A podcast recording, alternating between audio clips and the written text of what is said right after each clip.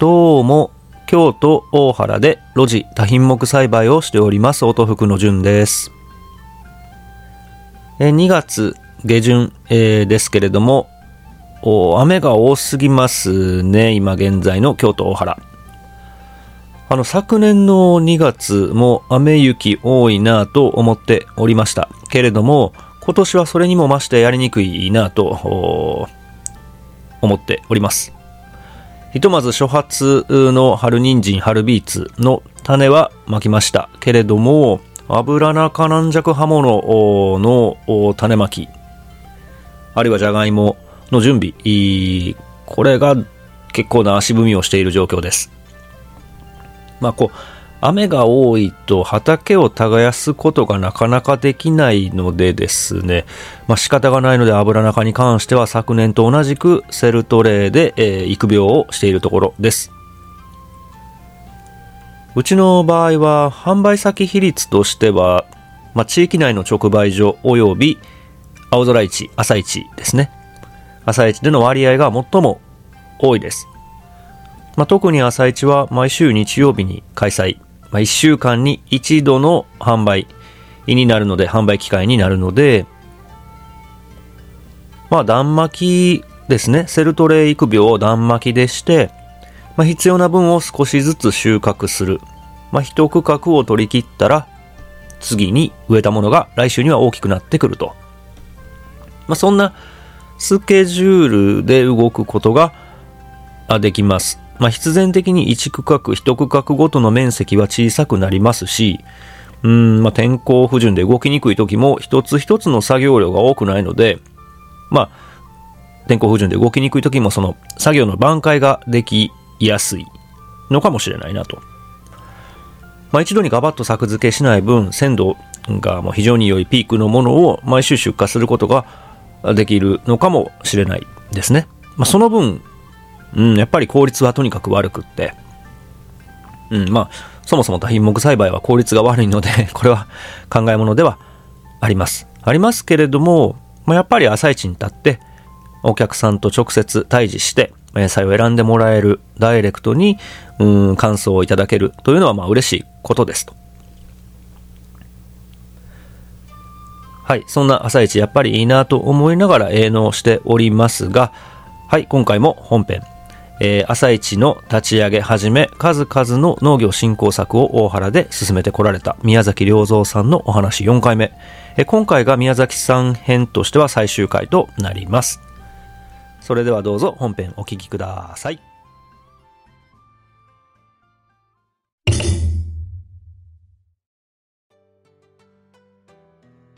いや、なんか、あの、背筋が伸びる思いでお聞きします。僕は、あの、えっと、今のお話聞いていて、あの、まあ、農業クラブの、まあ、宮崎さんの、その、なんていうのかな、農業振興策の柱事業が3つ。もう一つは、その、販売拠点と、あと一つは、えっと、農地基盤、えー基盤整備事業ですね。はい。で、あと一つは、その、僕らみたいなあの新規就農者の受け入れを割と積極的にしてくださっているそういうバックアップの本当に手厚くてもうありがたい場所だって、まあ、認識でいたんですけどどちらかというと最初は ちょっと渋っておられたところもあったっていう話、2つが、はい。うちのでもやっぱりその2つがメインでしたね、ええ。やっぱりあの売るところもやっぱり私はね法人格をはい。持たなあかん思ったんですよ、あだから、はいあの株式会社あのアグリビジネス21っていうのを作ってこれはえ地元の負担で、農家の負担で作りましょうと、はい。その代わりリスクありますよと、はい。そこが潰れたら皆さん出資出金はもうパンになるんですよっていう話を展開する中でね、はい。あのその代わりリターンもね、届いく届くようにしましょうと。はい。で手数料も他地域の直売所に比べたら、まあ、おそらく10%ぐらい安いようなねやり方で始めました、はい。で配当も幸いに黒字経営が続いてますので配当も3%これ GA が1.5%ですから3%だとすごいですね。大きいですだからあこの農地課でやっぱり借りて農家のために入ってるんやから、それと農家の嫁さんにはできる限りそこで働いてもらうようなそんないやり方もしたいですよと。はいいうようなことでね、これ農家のための会社を作るんですよっていうのはい。が目的やったんです、ええ。でそれはまあ構想した。はい。で2つ目のあの土地の有効利用もそういうはい。土地改良区っていうのが、これは言わず語らずどうしても作らない法人なんですけど、はい。まあ、それでもって、えーやっぱりやってきてね、やっぱり私の大原の農業面においてそのいわゆる農地の問題は土地改良区が担当しましょうと。はいで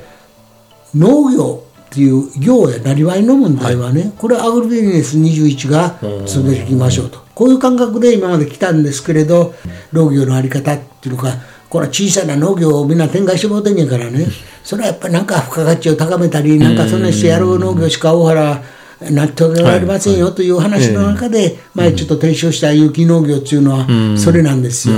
でそういうね立ち位置にないようなやり方を大原はやっていって、あのやっぱりそれをあの付加価値として、えーやっていくっていうことを、はい。みんなに引き持ってやっていかなあかんっていうようなことを考えてねあの言うたんですけど、あだから簡単なことはないですわ。何するにしてもねやっぱりそれは当然反対は出てくるし、はい。反対でもあのー強烈にもう面と向かって反対してくる人もいれば、はい。ちょっとそれは、あのーまあうまく会話をすればねあの理解してくれる人もいればいろいろですけど、はい。やっぱりその辺のあの努力というのが必要なわけですよね。だからその2つの法人格を持ち合わせたっていうのもこれは大原の一つの大産地が分かる。それとあんたらみたいな若者がね担い手になってくれたっていう野菜研究会がね、はい次の担い手になってくれるような位置づけをして私は引退をさせてもらったようなことなんです。よ。もうほんままあ僕ら新規でやってきた人間はみんな宮崎さんであり農業クラブであり皆さんにお世話になりながら そしてまだ全然お返しも何もできないこれから返していくところではありますけどあの根付いて。根付いてやっていけたらなっていうところですけどそうかなんかそういう流れ一連の経緯があったっていうのはなんか分かってたつもりでも分からなか分かってなかったところもたくさんあってすごい勉強になります。はいそうだからね私は農業関係でねやっぱり女性が進出してきてくれたということと農地がやっぱりほとんど休耕田が、ね、なくなってきたっていうのは、ええこれが嬉しいんですわ。すごいですだからね。ね、他にね、あの嬉しいことっていうのは、それはいっぱいありますけど、はい。そんなのはあのどうでもいいといえばどうでもいいんです、そのそういう状況があってこそ、この大原の,、あの里の姿やなと。はい。だから農業おこし一辺倒では大原はまとめきれへんちゅう話になってきてね。やっぱり地域おこし、はい。全体これはもう非農家も合わせてね、里全体をどうしていくのかっていうのを考えなあかんということが、NPO 法人里づくり協会の設立につなげていったんですけど,、まあ、それが今ちょっとねあの右往左往した挙句、まあもう一つそこまで行ってないところはありますけどね、まあ、本当、今、多様な価値観の人が、ね、大原にはたくさんいらっしゃる状況やから、なかなかそういう意味では あの同じ目標に向かってっていうのは難しい、そういうところもひょっとしたらあるのかもしれないですけど、あるけれど、せやけど、大原のために、はい。っていうか大原を良くしていこうということには、それは反対はあっても、それはね、はいもう、必ず克服できる問題やと思うんですすねよ。、悪くしたいと思ってる人はいないですそう。そうそうそうなんですよ。やっぱここはみんな大原大好き人間っていうのがね、そうなってもらったらありがたいわけでして、ええでそういう人との集まるところとなったらね、これは大きな、まあ、もう今後においてもますます力になってくると思うんですよね。だから、まあ、できたらそうであってほしいと思うんですけど、そこまでは私は欲張ったことは言えないなという思いで引退してしまったんですけどね。いや、もうなんかすごい本当に面白いお話をずっと聞いてはい。きました。あの、えさ最後にと言いますか、その、宮崎さん自身がまあ、関わられることはひょっとしたらないかもしれない、あるかもしれないですけど、わかんないですけど、まあこれから先のその大原に、ど、どんな姿を求められて、どんな風になってほしいのかな、その農村としての大原もそうですし、まあ、なんでしょう、そうじゃない姿もひょっとして思いが描かれてるかもしれないですけど、この間ね、上田十一さんとちょっと私も小一時間話し合う機会がありましてね、あのーまあ、初めてですよ、彼と話したの。ああ、そうなんですね。その時にちょっと不思議と話がすぐに合致したことがね。大原はやっぱりどうしてもやっぱり農業の里やと。うーん。もう山仕事で銭を稼ぐいうことはできないと、で成り合いとしてはやっぱり農業やとはい。これは一致したわけですよでそれと合わせてねやっぱり次の担い手っていうのはやっぱり野菜研究会やなとうん。いうことでねやっぱり野菜研究会が多少今ちょっとあいろいろダルが漏れ出したりしてるからねやっぱりもっとやっぱり組織力っていうのかうん力を高めてもらわないかなということで、はい。お互いに頑張りましょうといううん。ことをまああれしたんですけどね、ええ。だから私が役割あるとしたらそこなんですよ、ん。の野菜研究会はねうん。あのもっとやっぱり大原の塊として良き塊としてやっていくっていうことをね、えーそれで次の担い手、はい。だからあの農業関係の役をいろいろこなしてもらったり、うん。もう我々も年ですからみんなもやっぱりもうさ去りが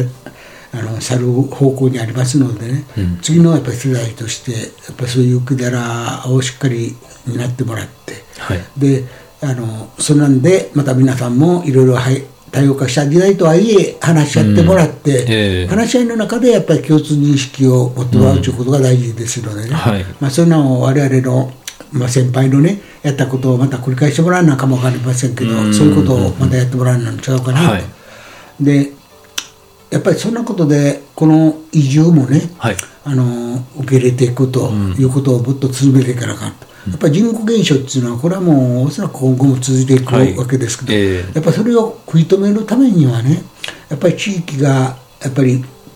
そういうまとまりがあるところっていうのか、うん。だから各種団体も含めてやっぱり大原を守っていくにはどうしたらいいのかっていう議論もやっぱもっともっとしてほしいと、ああいううん。今までも里作りプランとかいろいろ繰り返しやってますけれど、はい。もうやっぱりそういうねあの歌い文句だけではあかんわけですわ、ん。やっぱり実践がいかに大事かっていうのがね、はい。そういうことがやれるような自治会組織とか、あるいは各種団体であってほしいなということでね、あの私は願ってるんですけれど、ん。なかなかやっぱりそれは難しいことで、まあ、もう例えば、PTA らがいいできへんとか、ね、あるいはもう集落がね、もう読神社を持ちこたえられへんとか、田舎とかい。ろいろやっぱ出てきますよ、ええ。それはもう今の流れからしたら、これはやむをえん話だと思うんです、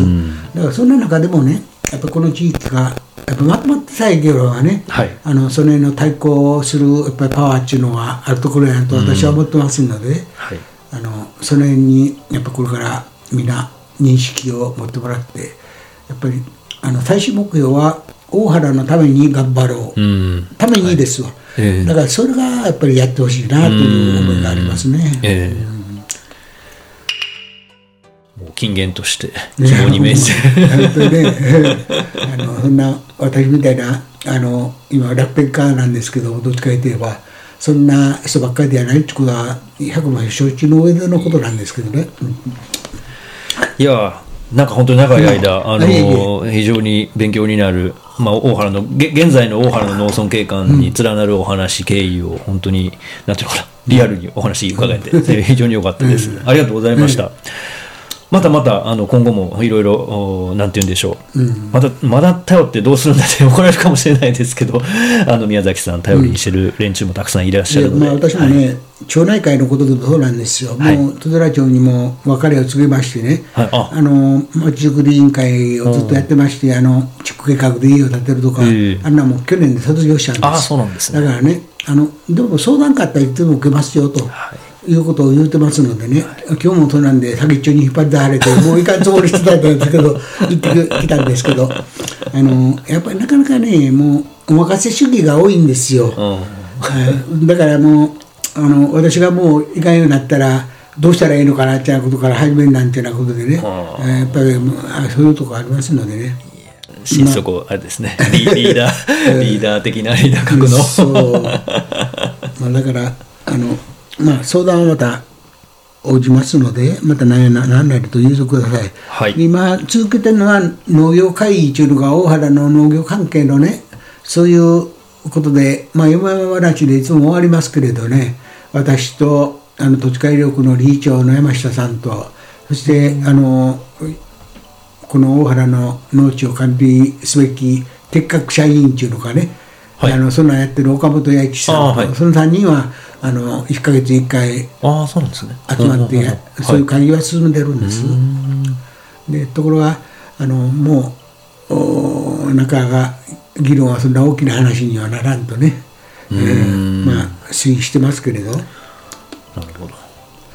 ある種まあよ良くも悪くもなのかも分かんないけど安定してるのかもしれないそうそうですね。それはそう。いう本当にそういう思いもできますわ、本当に。ちょっと今のところ安定にむさぼってたらあかんやけどね。そうですね。ちょっとまあ我々はまだまだ そうそう。これから先見据えてやっていかなきゃいけないので。そうそうそうやっぱり会議ですよ、何回言って嫌なことですけど、バーン集まってね、みんなでフリーなトークをししていったら、いろいろやっぱり人の心も分かってきますしね、信頼関係ができてきますのでね、え。やっぱ会議を怠ってたら、やっぱりその辺がどうしても詰まってきますわ。ーなるほど。だからちゃんとその熱量を引き継いでいけるようにしないと いけません。そうですはい。い。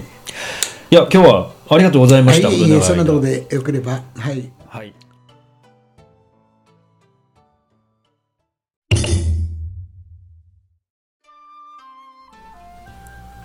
はい、いかがでしたか？青原の現在の農村景観を作ったと言っても過言ではないと、僕が思っている重要なキーパーソンでいらっしゃる宮崎良三さんのお話。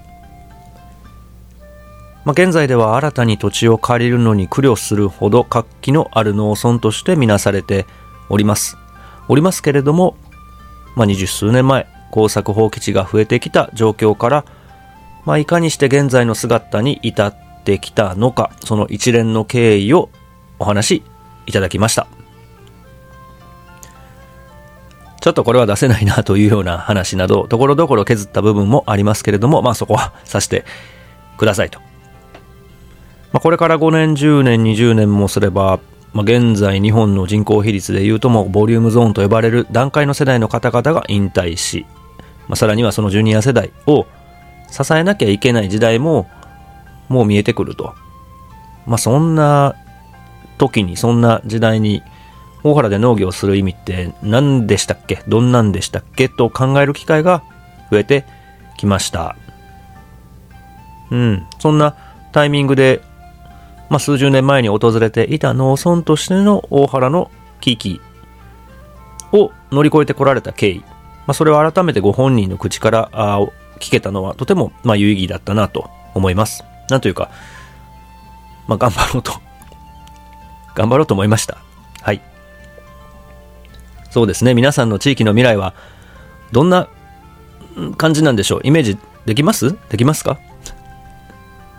はい。それではまた次回、大原城の順でした。